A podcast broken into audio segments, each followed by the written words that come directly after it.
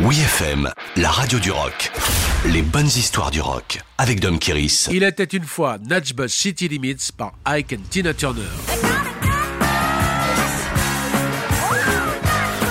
Dans le Tennessee, Natchbutts n'est pas exactement une grande ville avec des limites précises. Cependant, Tina décrit son lieu de naissance d'une manière ironique pour marquer l'enfermement de sa jeunesse.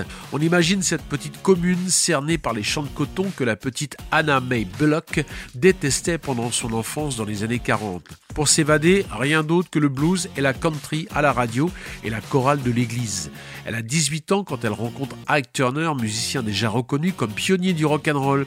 C'est lui qui la rebaptise Tina et quand elle prendra le large pour échapper à son mari tortionnaire, elle ne demandera rien d'autre que de garder son nom de scène. Quand elle écrit Buzz City Limits en 1973, sa chanson autobiographique est déjà un appel à l'évasion. Elle qui a tout fait pour quitter son coin perdu du Tennessee ne va pas rester plus longtemps prisonnière de son bourreau.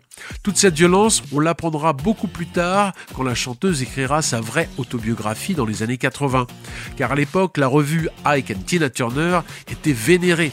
Outre la voix de tigresse de Tina, les orchestrations de Ike étaient à la pointe de la modernité en mixant section de cuivre, rhythm and blues et énergie rock'n'roll.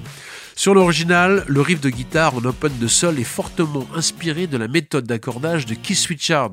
Et selon la légende, un autre Britannique traînait en studio avec le couple infernal pendant l'enregistrement de Nashville City Limits, ni plus ni moins que Mark Bolan de T-Rex venu apporter une touche de glam rock au dernier grand hit de Ike and Tina Turner, tandis qu'après ça, Tina dépassera toutes les limites d'une carrière grandiose, mais en solo.